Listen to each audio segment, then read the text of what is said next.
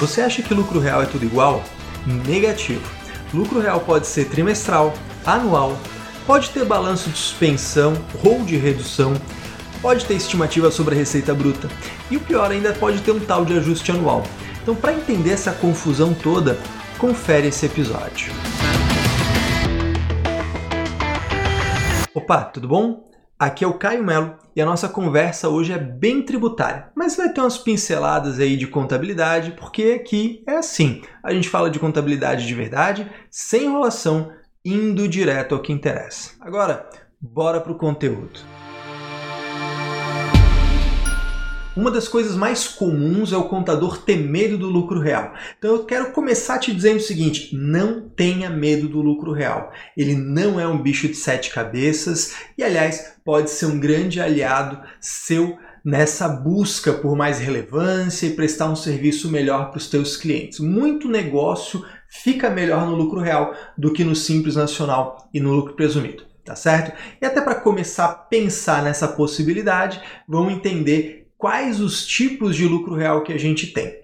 Primeiro, a gente tem o lucro real que ele pode ser trimestral ou anual. Tá? Ah, Caio, mas eu ouvi falar um lucro real mensal. Não existe lucro real mensal, existe lucro real trimestral e lucro real anual. Esses são os dois tipos oficialmente existentes. No lucro real trimestral, muito parecido com o lucro presumido, você vai ter fechamentos trimestrais. Então você vai fechar em março, junho, setembro e dezembro.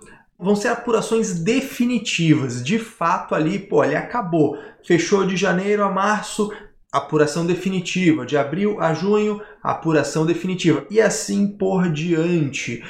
Por que, que ser definitivo é tão importante? Porque se você tiver prejuízo num trimestre, por exemplo, você teve prejuízo fiscal no primeiro trimestre e no segundo trimestre você teve lucro no lucro real.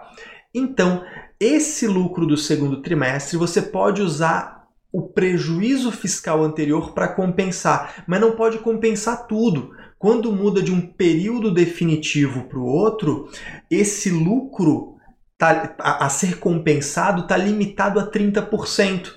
Então, se você tem um negócio, por exemplo, que tem uma sazonalidade, ah, normalmente ao longo do ano, no primeiro e no segundo trimestre eu tenho lucro e no terceiro trimestre eu tenho prejuízo e depois eu tenho lucro no quarto trimestre. Essa compensação do prejuízo de um trimestre no outro vai estar, tá, né, no outro que teve lucro depois, vai estar tá limitado. Né? Já no lucro real anual, a apuração definitiva, como o próprio diz o nome, é o ano. Então, você de janeiro a dezembro considera um período só. Claro, se de um ano para o outro você tiver no ano de no ano 1, um, né, o prejuízo e no ano 2 lucro, para usar o prejuízo fiscal do ano 1 para compensar lucro do ano 2, você também tem que respeitar essa regra dos 30%. Mas dentro do ano, tá tudo em casa, tá tudo bem. Um ano, um mês vai compensando com o outro e todo mundo fica feliz. Então, isso pode ser um ponto de análise bem importante se você vai para o lucro real trimestral ou se você vai usar o lucro real anual. Só que no lucro real anual, antes que você comece a pensar, pô, legal, se é anual, eu passo o ano inteiro sem pagar imposto, só vou pagar IRPJ, CSLL lá no final do ano, negativo.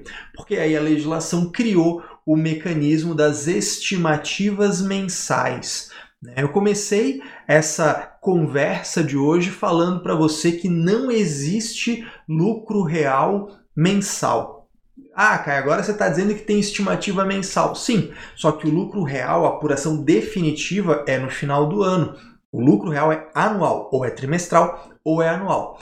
Agora você pode, você pode não, você tem obrigatoriamente no lucro real anual a necessidade, você tem a obrigação de fazer estimativas todo mês. E aí você tem um direito de escolha. Essa estimativa ela pode ser por dois métodos pode ser uma estimativa calculada sobre a receita bruta ou pode ser uma estimativa calculada através de um balanço ou um balancete que vai ter duas funções: ou suspender ou reduzir o imposto. Então vamos lá, vamos por partes. No lucro real anual, se você fizer uma estimativa sobre receita bruta, né? ah, janeiro eu quero fazer estimativa sobre receita bruta.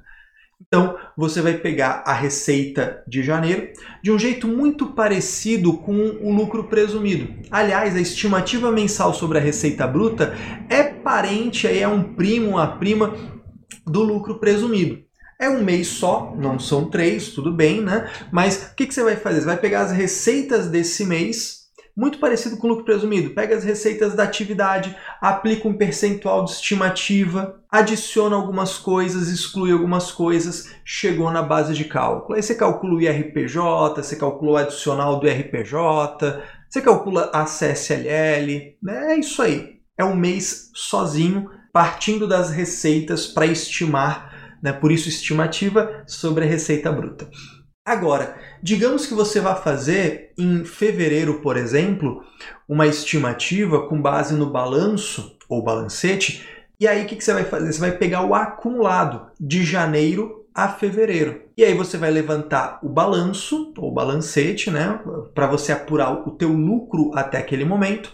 Tendo lucro, você vai fazer um processo muito parecido com a apuração definitiva do lucro real pega o lucro contábil, faz as adições, faz as exclusões, faz as compensações. Aí você vai chegar na tua base de cálculo, calcula os impostos, faz deduções, né, se tiver de incentivo fiscal, etc, ou de retenções, né? Isso não, não, não nos interessa tanto nessa conversa de hoje, que a gente está para falar dos tipos, né, e não de, efetivamente da apuração. E aí está feita a apuração por um balanço.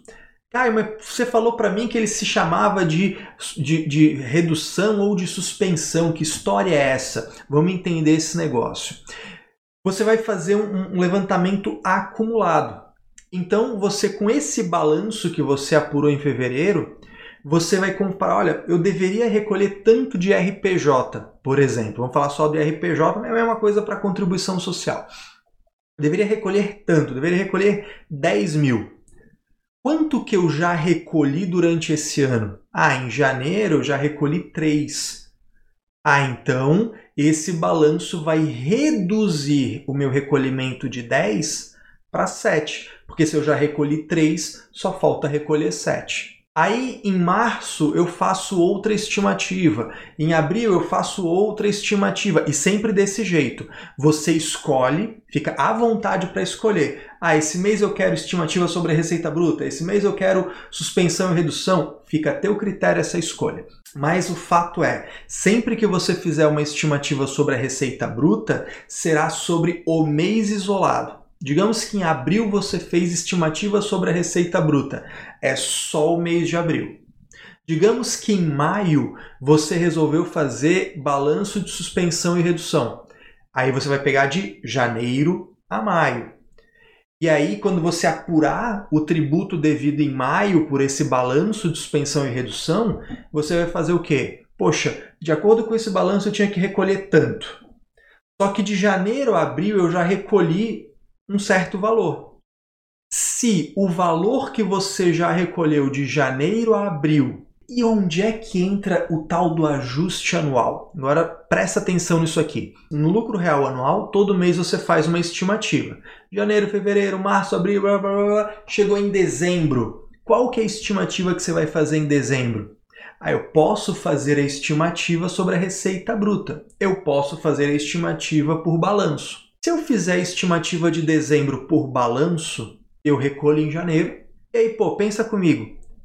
O balanço de janeiro a dezembro já é o balanço do ano todo.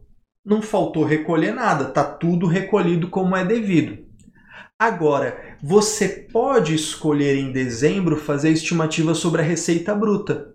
E aí você calcula só sobre a receita de dezembro receita, com algumas adições, exclusões, aplica percentual de estimativa, é aquela história ali que a gente viu.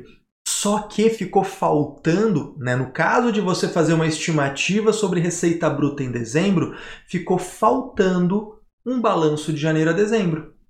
E aí você vai fazer esse balanço de janeiro a dezembro, tendo o direito de diferir, de postergar esse recolhimento até março, vai pagar juro de mora, mas tudo bem.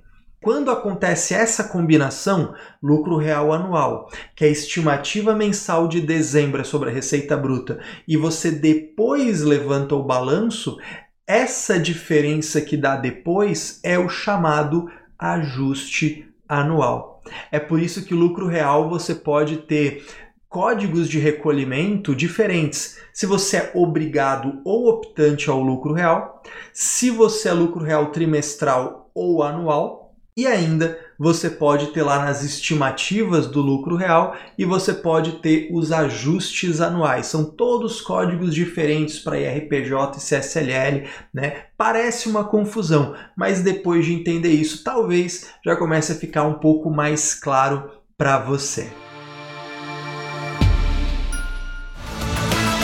E aí, fez sentido para você? Foi útil? Se sim, deixa eu te falar um negócio.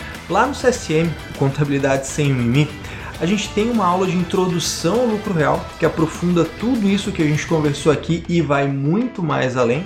Tá? E se você quer fazer um teste de 7 dias para conhecer como funciona a nossa escola e quem sabe até com isso dar uma guinada na tua carreira, acessa aí caiomelo.com.br barra CSM.